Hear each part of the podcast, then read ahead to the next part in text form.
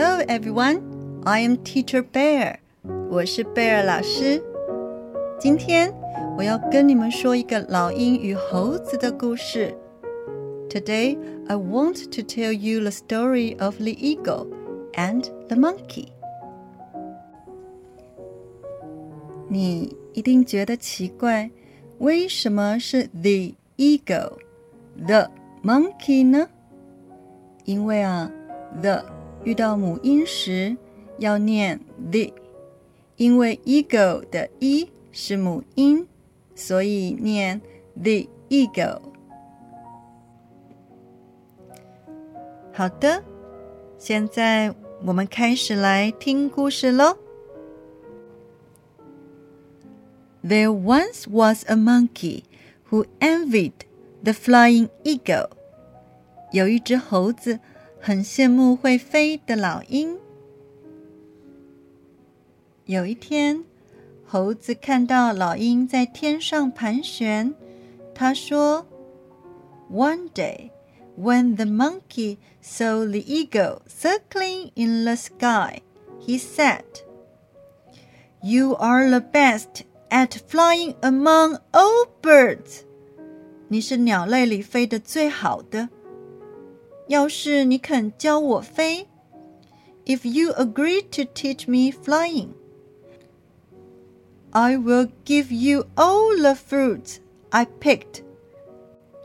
我就把摘的水果都送给你。老鹰说：“这根本不可能，It's impossible. 你没有翅膀，You don't have wings.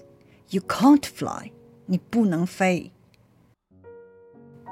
猴子说：“可是我有长长的手臂，But I have long arms。我能快速的挥动我的手臂，I can move my arms very fast。拜托，求求你教我，Please, please teach me. I like the feeling of looking down from a high place.” 我很喜欢从高处往下看的感觉。老鹰又说：“你能爬到很高的树上，这样还不够吗？Isn't it enough that you can climb a tall tree？” 猴子摇摇头说：“不够，不够。It's not enough. I want to go to an even higher place. 我还要到更高的地方。”老鹰又说：“我抓着你飞到天上看一下，好吗？How about I grab you and fly to the sky to have a look？” 猴子还是用力摇头：“不够，不够，我要自己飞。”Not good enough. I want to fly by myself. 老鹰说：“你别自不量力了。” 你会伤害你自己的。Don't bite off more than you can chew. You will hurt yourself. 小朋友，如果你觉得有人自不量力，你可以怎么劝他呢？Don't bite off more than you can chew. 意思是，如果你一口咬太多，可是你的嘴巴不够大，根本不能嚼，那是不是自不量力呢 ？Unexpectedly，没想到，猴子还是不接受老鹰的劝告。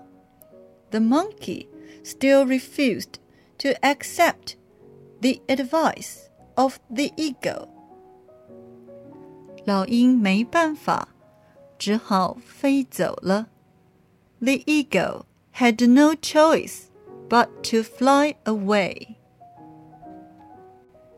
小朋友。 你是不是觉得猴子非常固执呢？Very stubborn。猴子看老鹰不愿意帮他，When the monkey saw the eagle wouldn't help him，于是就自己爬到很高的树上。He climbed up a tall tree by himself。 and then swung his arms vigorously to jump down. 然后用力挥动手臂往下跳，结果当然重重的摔到了地上。As a result, of course, he fell and hit the ground badly. 小朋友，你是不是也觉得猴子 自不量力呢？你还记得怎么劝朋友别自不量力吗？Don't bite off more than you can chew。你说对了吗？请跟贝尔老师再说一次。Don't bite off more than you can chew。小朋友。你对这个故事有什么想法呢 ？What do you think about this story？